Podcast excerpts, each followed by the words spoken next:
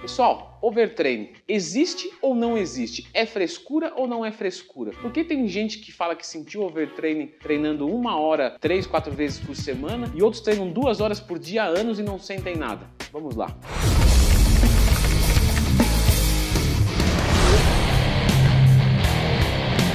Overtraining, ele existe ou não existe? Existe overtraining geral e localizado, você sabia disso? Se você não sabia, já coloque aqui nos comentários, mas aguarde até o final do vídeo que você vai entender. Então vamos lá, overtraining. Atletas treinam 5, 6, 7, 8 horas por dia, 5, 6, 7 vezes por semana, e eles não entram em overtraining.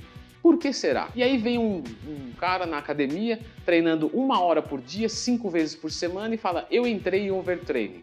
Então o que está acontecendo aqui? Claro que a gente tem que é, primeiro entender quais são os sintomas do overtraining. Então, o overtraining pode ser geral ou localizado, certo? Geral, você vai sentir uma fadiga central. Então, é o que a maioria experimenta, que é um sono excessivo ou uma falta de sono, tá? Pode acontecer sim essa é, um extremo ou outro extremo, muito apetite ou perda de apetite, resfriados constantes, perda de raciocínio, uma moleza é, indescritível, enfim, esses são alguns sintomas do overtraining central. E tem o overtraining periférico, que é do músculo em específico. Então, por exemplo, treinei tanto bíceps, mas tanto bíceps, que eu não consegui recuperar e meu braço ficou travado.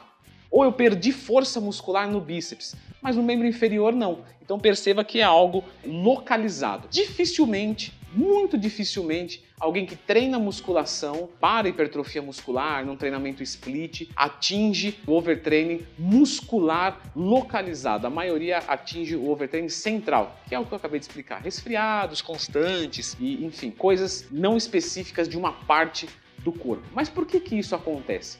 Simplesmente porque o excesso de treinamento, esse, esse termo overtraining, ele foi criado, mas ele não retrata exatamente o excesso de treinamento, e sim a falta da recuperação, a falta do nutriente. Então, um atleta de ponta, por exemplo, eu tive o prazer de, de, de estudar com o Arthur Zanetti, né? E eu conversava muito com ele, eh, ele era da minha sala, meu colega sentava do meu lado, conversava muito com ele, perguntava de treino para ele, perguntava como era. Ele treinava de 6 a 8 horas por dia, de segunda a sexta, e no sábado treinava 4 horas por dia. Claro, um treinamento periodizado, mas mesmo assim uma grande carga, né? Uma grande carga. E ele nunca apresentava sintomas de overtraining. Então, isso explica como? Uma excelente nutrição, ok?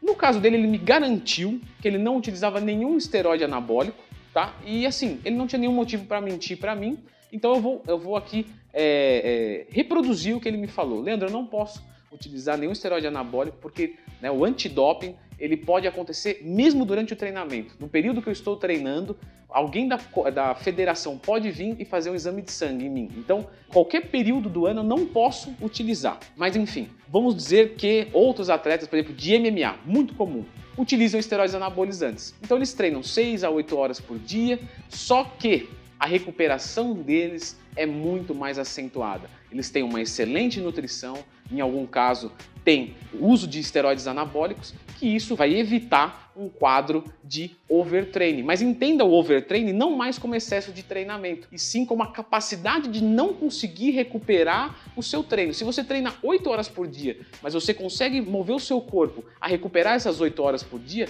você não vai, vai entrar em overtraining. Então é isso que eu queria explicar para vocês. Cuidado que Leandro, estou treinando uma hora por dia, cinco vezes por semana. Estou sentindo sintomas de overtraining constantemente.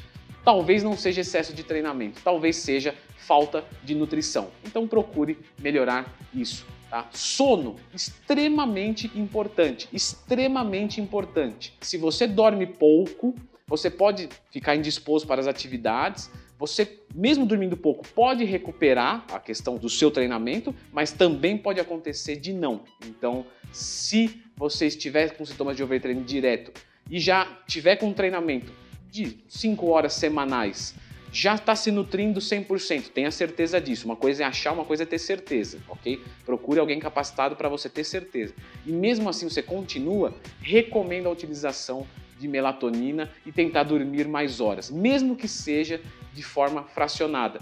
durmo 6 horas durante a noite e mais um ou dois cochilos durante o dia. Sim, isso ajuda muito na recuperação. O sono não precisa ser necessariamente um bloco só, certo? Então é isso. Se você gostou desse vídeo, já sabe o que fazer. Se você quiser ser meu aluno, leandrotwin.com.br, coloque aqui nos comentários. Você já entrou em overtraining alguma vez? Eu vou ficar de olho e vou responder as dúvidas de vocês no vídeo de quinta-feira. Um abraço!